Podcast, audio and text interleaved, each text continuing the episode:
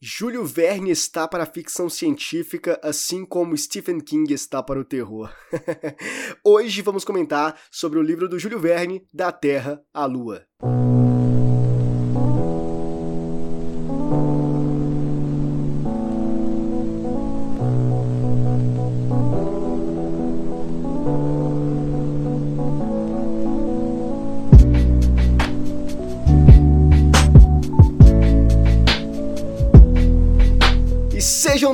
Muito bem-vindos a mais um episódio do Depois das Duas, do podcast gravado nas madrugadas. E hoje eu estou aqui para comentar sobre um cara excepcional, um cara com uma mente brilhante, uma mente fértil, né? Uma mente repleta de fantasia, que é o Júlio Verne, né? Que é um dos meus autores favoritos aí.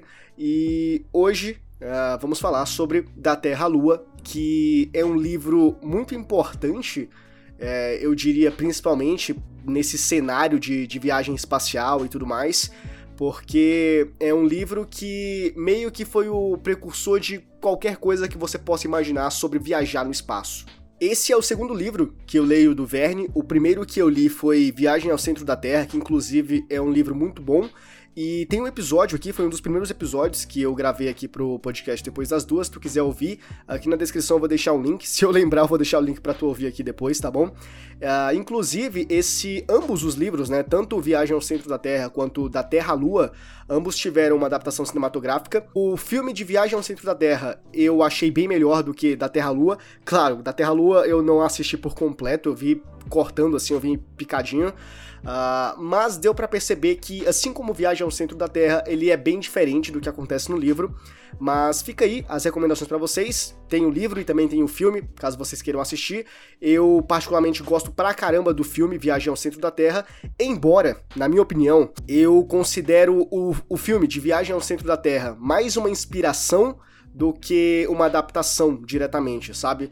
É, eu, eu, vejo ele mais como inspiração ali do livro e tudo mais do que tentar fazer uma adaptação do que foi o livro do Júlio Verne. E o que eu comentei com vocês acerca do, do livro da Terra-Lua ser um livro provavelmente muito importante uh, sobre essa questão de, de exploração espacial e, e viagem né, pro, pro espaço e essas coisas assim do gênero, é porque o Júlio Verne escreveu esse livro em 1865. E quando a gente lê, quando a gente pega ali o livro e começa a ler e vai passando as páginas e vai vendo as teorias que os personagens vão, vão, vão, vão, vão criando ali, várias uh, ideias mirabolantes, várias conjecturas, né, matemáticas e físicas e tudo mais, eu vou comentar um pouquinho sobre isso lá pra frente. Bom, eu sou leigo pra caramba nesse assunto, então eu não posso dizer, né, de forma categórica que tá certo ou que tá errado, mas enquanto você lê, pelo menos enquanto eu estava lendo, é praticamente impossível tu olhar aquilo e falar, bom, eu acho que isso aqui não é real. Porque tu lê, você vai lendo e você vai vendo que os personagens, eles vão trazendo teorias, conjecturas tão precisas que você não duvida que possa ser real. Aquilo ali tem que ser real, tem que ser verdade, funciona na vida real. e aquilo, a gente não sabe, né? Eu não sei se, se os dados, né, se as contas, que, que, que, que os cálculos que são feitos, que são que foram abordados ali no, na história, eles são verossímeis, né? Ou simplesmente é uma coisa ficcional, né? Então, enfim, essa questão do Júlio Verne, até no filme, né, que são os vernianos, são as pessoas que acreditam que os contos do Júlio Verne são reais. Então, eu não sei, vai que o Júlio Verne sempre esteve certo. A questão é que né, houve a viagem espacial, algumas pessoas acreditam, outras pessoas não acreditam, né, teoria da conspiração, enfim, mas uh, o livro que foi escrito em 1865 uh, conta muitas coisas, dá muitos detalhes de como tornar viável, de como tornar possível essa viagem espacial, né, essa exploração espacial. Tanto que não é só uma teoria, mas é algo funcional, que pode dar certo. Então, no decorrer das páginas, no decorrer dos capítulos, a gente vai desenvolvendo dentro da narrativa e a gente acredita que aquilo ali pode ser real. Pelo, pelo menos enquanto eu estava lendo, eu pensei, cara, isso aqui é muito certo. Isso aqui não tem como estar tá errado, tem que estar tá muito certo. E a grande questão do livro, dele ser tão impactante, talvez, e, e muito importante, é que a primeira viagem à Lua, de fato, né, que foi do, lá do, dos Estados Unidos, né, com Armstrong, nem, acho que esse é o nome do, do astronauta lá, enfim, essa viagem, que algumas pessoas acreditam, outras pessoas não acreditam nisso, ela foi acontecer, que essa foi a primeira viagem de, de fato, tá? Que, que tem uh, que, que tem na nossa, no mundo real, tá? Não é uma coisa ficcional, isso foi datado, as pessoas falaram sobre isso, tiveram notícias, enfim, isso foi real, tá? Isso foi a primeira viagem em 1969. Então, o livro, ele veio assim, bem antes, com ideias completamente concretas de como isso podia ser possível. Então, da Terra-Lua, do Júlio Verne, é a primeira história de exploração espacial escrita. E isso é uma coisa absurda quando tu pensa que tudo que foi tudo que foi falado ali no livro, tudo que, que foi escrito, tudo que o Júlio Verne pensou, que ele espremeu ali na cabeça genial dele para colocar ali no livro, uh, e, e, como tudo aquilo faz sentido, é algo que naquela época era algo inimaginável, e, e tudo isso torna a narrativa bem mais interessante. Claro, é uma ficção científica, a gente não pode esquecer disso, mas enquanto eu estava lendo, eu achei muito difícil não acreditar que tudo aquilo fosse possível. E quando a gente pega mais uma vez, a gente tem essa questão de ser um livro que foi uh, projetado, foi lançado, né, foi publicado bem antes de qualquer ideia que a, que a humanidade poderia ter de uma exploração espacial, isso é algo absurdo, né? Algo avassalador. Isso mostra o quanto à frente do, do tempo o Júlio Verne estava. Então, enfim, essas são algumas características que eu queria pontuar antes de começar de fato a história. E eu curti pra caramba, eu gostei demais. No, no começo é, foi um pouco difícil uh, engatar a leitura de fato, porque se tratando do Júlio Verne, isso, isso é algo que eu sempre comento. Uh, eu gosto muito do Júlio Verne, eu, eu amo as narrativas dele, mas ao mesmo tempo é, é um pouco cansativo, é um pouco difícil de você pegar no tranco ali na história, porque tem muitas, muitas coisas técnicas, tem muitas, uh, muitas questões ali que são matemáticas ou físicas ou, ou questão de astronomia, no caso aqui de, da Terra-Lua, e isso torna a narrativa um pouquinho mais cansativa. Então, meio que você termina, você finaliza um capítulo um tanto exaurido ali, né? Ah, ah, o bom é que, no máximo, tem umas três, quatro páginas ali cada capítulo, então não é algo tão exaustivo assim, mas ainda assim, quando tu chega no final, tu sente que tu tá um pouco cansado, né, de tudo que tu leu ali, você precisa absorver todo aquele conhecimento que foi passado para ti.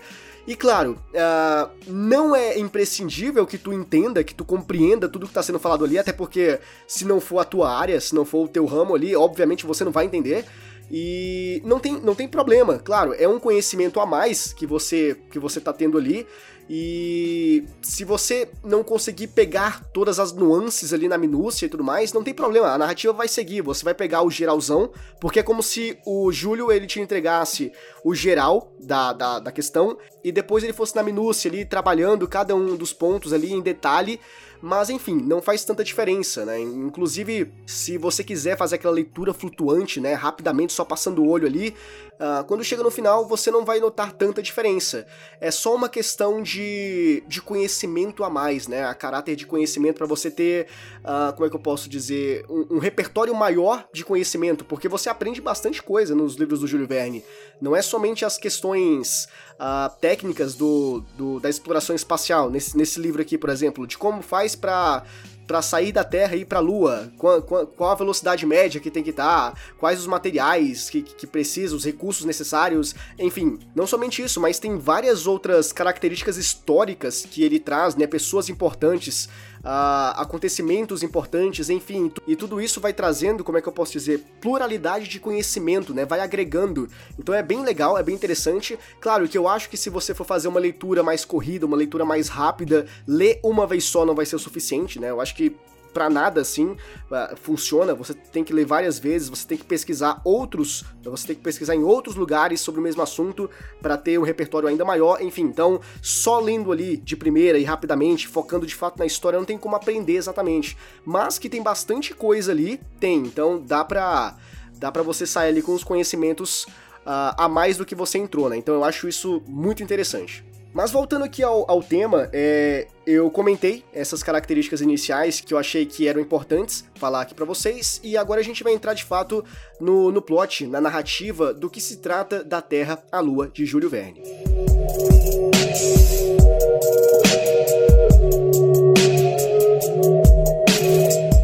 Nós começamos a narrativa acompanhando um clube, né? O, são os membros do Baltimore Gun Club que são veteranos de guerra e são pessoas ali formadas, não sei se é exatamente esse o termo, mas pessoas formadas na balística, pessoas que são entendidas, né, nesse nessa esfera aí, então eles produziam bala de canhão, bala pra arma, enfim, essas coisas assim do tipo.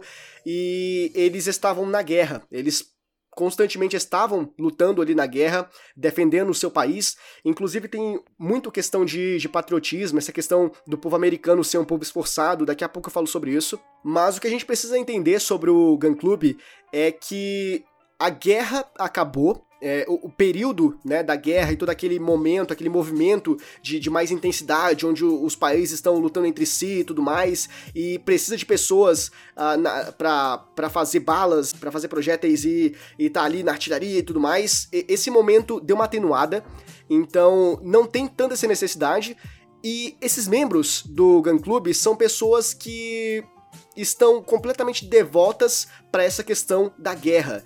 Eles amam a ideia de, sei lá, de muita ação, a ideia de frenesi, a ideia de viver uma vida, uma vida repleta de perigo. Enfim, eles gostam dessa sensação, né? Dessa, dessa sensação de adrenalina, de, de perigo, de, de, de me... não exatamente de medo, mas enfim, tudo isso, essa questão que remete à guerra, a, a tiro, porrada, bomba, eles curtem essa parada. E o que acontece é que, como a guerra meio que terminou, eles estão entediados. E essa questão de. Inclusive, quando a gente começa ali a narrativa, eles estão procurando uma maneira de. De continuar o trabalho, de, de continuar onde pararam, porque eles precisam de um objetivo, eles precisam de alguma coisa ali para dar sentido para a vida deles, agora que a guerra cessou, e eles são pessoas que não podem ficar paradas. E agora o que a gente vai precisar fazer para para continuarmos com os nossos projetos, negócio de balística e tudo mais. E é aí que entra um cara muito interessante que é o protagonista da história, um dos protagonistas, né? Até um certo período ali, ele é o grande protagonista, depois muda de lado e aparece outro personagem central, que mais pra frente também vou comentar sobre ele, mas por enquanto vamos nos ater aqui ao Barb Kane. Eu não sei se é assim que se pronuncia o nome dele, tá? Mas enfim, o Barb Kane, como presidente do Gun Club, ele aparece e ele propõe né, um projeto maravilhoso ali, um projeto incrível intenso, porque ele vê que as pessoas, ele percebe que as pessoas estão ali uh, no ócio, né, estão ociosas e tudo mais, e querem uma aventura, querem uma coisa para dar intensidade para a vida deles, e o cara simplesmente aparece com um projeto de enviar um projétil para a Lua. É exatamente isso, velho. Ah, a gente tá aqui de boa, não tá fazendo muita coisa, Tive uma ideia, que tal a gente enviar um projétil pra Lua? A gente enviar uma bala pra Lua, vocês topam? e é muito legal que não há questionamento quando ele levanta essa, essa teoria de que, não somente a teoria, mas ele traz à tona toda a questão de. Uh, tudo bem, não, não quero somente enviar um projeto à Lua, eu vou mostrar para vocês que isso é possível. E aí começa toda a questão uh, mais teórica, né? De como colocar isso em prática. Então é legal porque ele vai mostrar uh, todos os dados, as questões matemáticas, de como tudo isso pode funcionar e como isso vai funcionar na verdade, e todo mundo acata a ideia. E é legal esse, esse primeiro contato que a gente tem com o Barbie Kane, e não somente com o Barbie Kane, mas também com todos os, os integrantes, todos os membros do Gun Club, porque nós temos a grande, a grande, o grande questionamento o, sobre a Lua, né, sobre o nosso satélite. E a grande pergunta que fica ali é se existe vida na Lua. Então, como eu comentei para vocês, o ano de publicação é 1865. Antes, isso era inimaginável. Alguma coisa sobre exploração espacial. Então a, a, humanidade não tinha uma noção do, do que podia encontrar, ou, ou, ou, se era possível, se, eu acho que nem passava pela cabeça de ninguém que podia fazer isso. Então essa questão do Barbicane trazia muitos questionamentos, inclusive uma delas é que eles queriam mandar o projétil à Lua para fazer contato com outros seres vivos, né, com, com, com outros, uh, com outras espécies de vida, porque eles acreditavam que talvez pudessem existir uh, os seres da Lua. E então é, é muito legal porque ao mesmo tempo que tem toda essa questão de sabedoria, de inteligência, também tem não necessariamente ignorância, porque, bom, até então tudo era novidade, tudo era novo, ninguém sabia de absolutamente nada. Seriam os primeiros a fazer essa exploração e a conhecer uma coisa nova, né? A, a, a fazer um, um, um, contato diferente. Então é bem legal a gente ver isso, que tem toda essa questão de, do novo, né? Às vezes o novo pode assustar, a gente não sabe o que vai encontrar, e eles acreditavam que poderia existir vida na Lua. Então, enfim, é muito legal. E quando a gente chega ali uh, na, no Barbicane apresentando o, o projeto para todos os membros do, do Baltimore Gun Club, nós temos a questão do, do povo americano. Essa parte, esse ponto da narrativa foi bem interessante, pelo menos para mim ali, enquanto eu estava lendo, porque mostra a determinação do povo americano. Uh, não somente a determinação, mas de certa forma denota ali um certo patriotismo, né? Porque a gente tem até um, uma, uma cena, um trecho, na verdade, um trecho do livro que diz que nada é impossível para eles. Então, tem toda uma questão disso ser vantajoso tanto para o Gun Club, que tá que quer fazer uma coisa nunca antes feita, e principalmente para o país, né, que, que vai dar uma alavancada, que as pessoas vão ver que, caraca, os Estados Unidos estão fazendo um, uma grande exploração espacial e não sei o que, algo nunca antes visto na história da humanidade. Então é bem interessante isso, porque o povo americano, eles se importam uh, em fazer algo em prol do país. E nesse sentido, não importa se há empecilhos, porque na verdade não existem empecilhos. Ah, mas é uma coisa que é inimaginável, cara, ninguém nunca fez na vida, não tem problema. Se alguém veio com a ideia e se, se, essa ideia, se essa proposta tem, tem um fundamento, tem uma teoria, então nós podemos fazer. Então é bem legal, achei interessante essa ideia. E não somente por conta do, do livro, né, do Júlio Verne, não somente a, a ideia dos personagens ali ficcionais, mas principalmente que eu acredito que a vida real, o, os americanos, eles de fato são empenhados naquilo que é proposto para eles fazerem. Tem essa questão de patriotismo, ele, eles abraçam a ideia, eles abraçam a causa do país, né? Se for alguma coisa para beneficiar o país, principalmente, eles vão de peito aberto. Então é muito interessante isso daí. Inclusive, eu já vi vários vídeos aí na internet, uh, Instagram, uh, YouTube, que comprovam esse patriotismo, que comprovam o quanto o povo americano ele é comprometido, né? Ele é devoto com o país e com as causas. Então isso é muito interessante, é uma coisa que que destoa completamente, por exemplo, do Brasil, que, que poucos aqui são realmente patriotas. A maioria tá, tá cagando pro país. Então, enfim, é, esse ponto eu achei muito interessante e mostra que essa percepção não é somente de, de um americano para outro, né? De, do, dos Yankees, né? Eu acho que foi como o Júlio tratou, porque o Júlio Verne ele é francês, né? Então ele conseguiu perceber essa nuance, claro, que eu acho que é, é, uma questão ficcional, são personagens, mas ele tem que trazer essa ideia de algum lugar, né? Ele tem que ter visto isso em algum lugar na vida real dele, e aí ele denotou, ele expôs isso nos personagens. Então, claro que essa questão dos americanos, dessa causa toda que eles abraçam, do patriotismo, não é puramente ficcional, tá? Isso na vida real existe de fato. Eis que então começa a corrida para arrecadar dinheiro. É, essa parte é legal porque é o momento onde o tanto o Barb Kane quanto todos os, os, membros do Gun Club, eles entram em contato com várias pessoas e aí começa uma espécie de vaquinha universal. e aí todos os países começam a ouvir a ideia do Barb Kane, a ideia do, do, do Baltimore Gun Club de mandar um projétil para a Lua e enquanto uma parte abraça a ideia e, e está completamente arrebatada com isso, outras, né, outras partes ali ficam um pouco receiosas com medo de se, de se isso pode acontecer ou não, mas ainda assim acabam contribuindo e no final eles arrecadam dinheiro lá, eu acho que não sei se é 5 milhões ou 5 bilhões, enfim, alguma coisa assim, mas é uma quantia é, é, generosa, é uma quantia que dá para fazer o, o, o, projeto, que eles conseguem uh, dar início à criação do, do canhão e tudo mais, da, da bala, né, do projétil, e eles não não, não tem nenhuma falta de dinheiro. A questão agora é simplesmente se esforçar para fazer o projeto acontecer. Então inicia-se o grande projeto. Então a gente vê, a gente acompanha os personagens e os desafios, né? A gente tem que ver eles acompanhando a gente acompanha eles superando os desafios de, de engenharia ali e eles, e eles também tentando convencer opositores de que a ideia é funcional, sobretudo, né? Inclusive, na verdade, uh, como eu comentei, tem a questão das pessoas que ficam com o pé atrás, mas ainda assim querem ver esse projeto.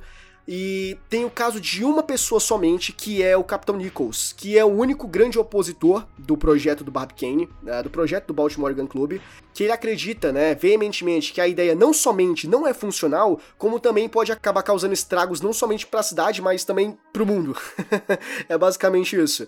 Então ele tenta em alguns capítulos ali, eu acho que um capítulo na verdade é mais voltado para ele, uh, tentando de todas as formas acabar com o projeto do, do Barb Kane, e ele acaba não tendo sucesso com isso. E, enfim, uh, esse período aí é, é um período de construção do projeto, de construção do, do, do canhão, de como eles vão fazer, quais materiais eles vão utilizar, como é que eles vão fazer a bala, quais são os recursos necessários para isso. Enfim, é, é, uma porrada de coisas que a gente vai acompanhando. E aqui entra a questão chata do Júlio Verne, né? Chata entre aspas, né? Enfim, que são as questões mais complexas da obra.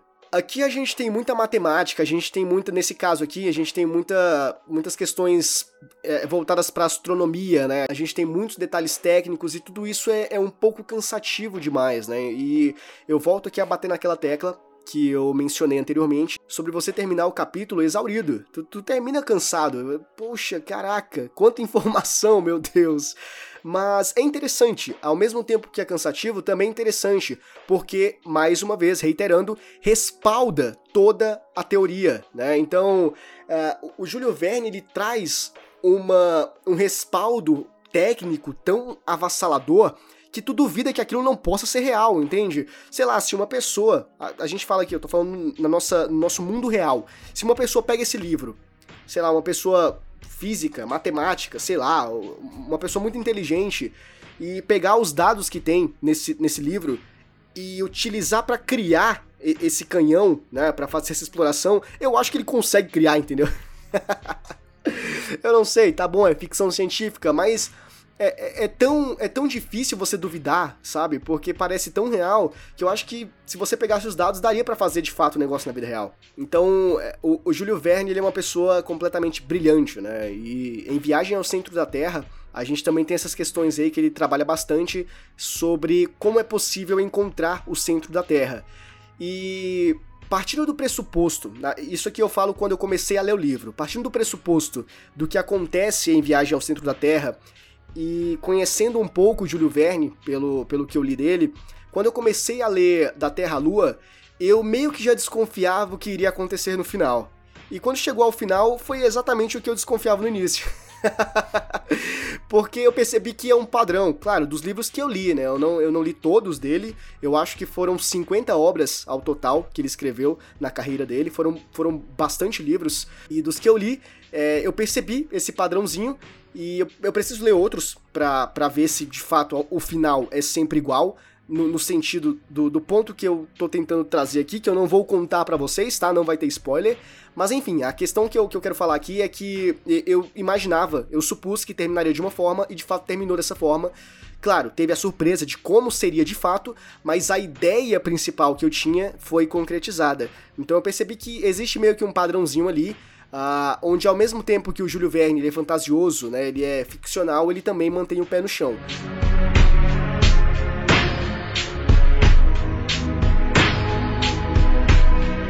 Até então a gente acompanhou a história então dos membros do Baltimore Gun Club, do Barbicane, que eram pessoas que eram veterana, veteranos de guerra, e a guerra acabou, eles estavam entediados, eles então o Barbicane então, o Barbicane então vem com uma ideia de lançar um projétil para a Lua e todo mundo a, abraça essa ideia, eles arrecadam dinheiro para fazer isso, eles superam os desafios, eles criam um projeto e, enfim, até, até agora nós temos isso. Eis que então nós tínhamos o Barbicane como nosso personagem central, o grande protagonista, o cara, o presidente do Gun Club, que encabeçou toda essa ideia de uma exploração espacial, mas Porém, todavia, entretanto, quando chegamos na metade do livro, nós temos um novo personagem principal, nós temos um novo herói, né? Então, uh, surge um francês chamado Michel Ardan, não sei se é assim que se pronuncia, tá? Ou Michel Ardan, enfim, Michael Ardan, Ma Michael Ardan, eu vou falar Michel Ardan, tá?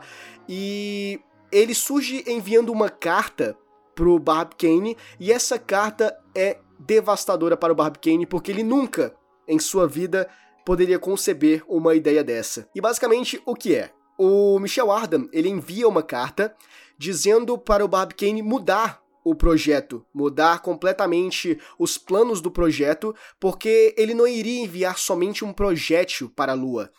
Ele iria enviar um projétil com o Michel Ardan dentro para a Lua. Então ele denota, ele externa o desejo de viajar dentro do projétil. E isso, meus amigos, coloca completamente os Estados Unidos abaixo. As pessoas ficam malucas, estarrecidas com a ideia de um cara indo viajar para a Lua dentro de um projétil. Isso é uma coisa eh, inimaginável, principalmente para o Bob Kane. Nem ele conseguiu digerir essa ideia direito. Mas enfim, acontece que o Michel Arden ele acaba convencendo não somente o Barb Kane, mas também a todos os Estados Unidos, que tem agora como Barb Kane, que é um francês, né, como eu comentei, um herói. Inclusive, ele recebe um título honorário, eu acho, de cidadão americano, de tão americano que o cara é, de ter abraçado a ideia, né, de um americano, enfim, pra tu ver como, como esse negócio de, de abraçar e de ter um patriotismo é tão gigantesco, né? Que até um cara que não é, né, que não é da, que não é da nacionalidade dele se torna um americano por conta de um projeto que ele abraçou e ele acreditou até o final e quis defender. Então isso é algo incrível, né? E o Michel Ardan, ele é um personagem muito, mas muito interessante e uma coisa que, que eu tenho que comentar aqui acerca do, do Júlio Verne é o desenvolvimento dos personagens. Não somente o desenvolvimento, mas a criação dos personagens. São personagens muito Uh, que a gente consegue sentir uma conexão, que a gente consegue de uma, de uma maneira muito única ali, muito singular, ter uma, como é que eu posso dizer, ter uma empatia gigantesca por esses personagens. Então, desde a introdução dos personagens, principalmente do Michel Ardan, até o desenvolvimento final dele, tudo isso é muito legal e a gente quer acompanhar, a gente quer ficar ali com o personagem, a gente torce por ele, a gente quer saber qual vai ser o desfecho. E isso é muito legal. O, o, é, essa questão do Júlio Verne criar personagens que fazem com que a gente torça por eles, queira saber a história deles, é, é, simplesmente maravilhoso, né? É mágico. Toda a história, toda a narrativa do Júlio Verne é mágica. E eu gosto pra caramba disso daí. Por fim, a gente tem ali a mudança de planos, né? A mudança de planos do projeto, e aí a gente tem, enfim, a contagem regressiva para o lançamento. Essa parte foi muito legal. Isso foi faltando uns quatro, três capítulos para o final, provavelmente três, né? Três capítulos ali pra gente finalizar a história. E é incrível, eu achei muito legal, porque a ansiedade, ela toma de conta dentro de uma atmosfera incrível criada pelo Júlio Verne e é difícil você não sentir ali que, sei lá, os seus dedos estão ficando gelados, ou a ponta dos dedos do teu pé tá ficando gelado porque você quer chegar logo no ponto e o Júlio Verne tá te enrolando ali, ele tá te colocando ali numa teia de mistérios ali até te entregar o negócio, sabe? E você que já sentiu essa sensação vai entender.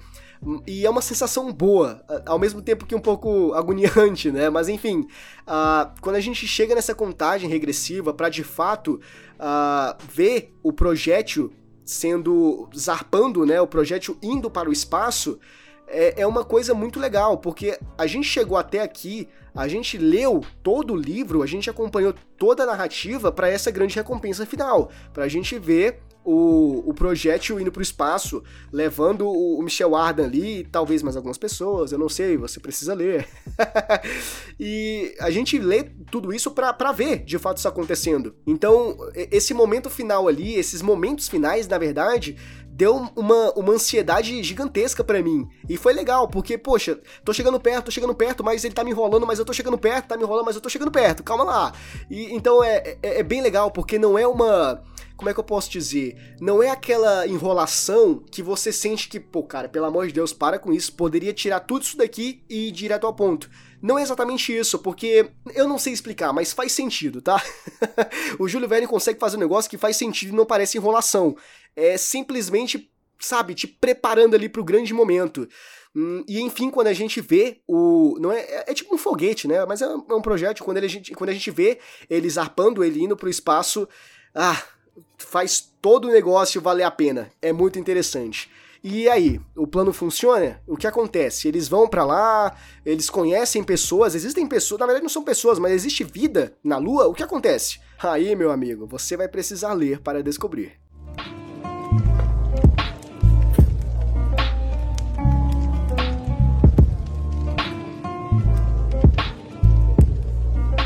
E chegamos ao final deste episódio um episódio incrível falando sobre esse livro do Júlio Verne, da Terra Lua. E é isso, tá? Eu não vou falar mais nada não. a gente chega ali no final, é o momento, é o ápice, né? É, é a tônica do, da narrativa. E eu digo para vocês, né? Eu devo dizer para vocês que é maravilhoso, é muito bom. Então, como eu comentei, sem spoilers, não vou contar nada para vocês sobre o final. Se você quiser saber, leia o livro, tá bom? Leia, leia da Terra Lua porque é um livro incrível, cara. É um livro intenso e é um livro mágico e com certeza vai ser uma ótima experiência para ti. Eu garanto que tu não vai se arrepender. E se você quiser entrar em contato comigo, você pode, tá bom? Fazer uma crítica construtiva, me dizer o que está bom e eu posso manter, ou o que está ruim e eu posso melhorar, ou mesmo fazer uma sugestão de pauta. Aqui na descrição tem um e-mail, tá bom? Tu pode entrar em contato comigo por lá e também tem um Instagram, um Instagram do Depois das Duas. Sinta-se à vontade para entrar em contato comigo pelo melhor meio que for para ti, certo? E este foi o Depois das Duas, o teu podcast gravado nas madrugadas, dessa vez comentando sobre o livro do Júlio Verne, Da Terra à Lua. Eu espero que você tenha gostado. A gente se vê no próximo episódio. Abraço!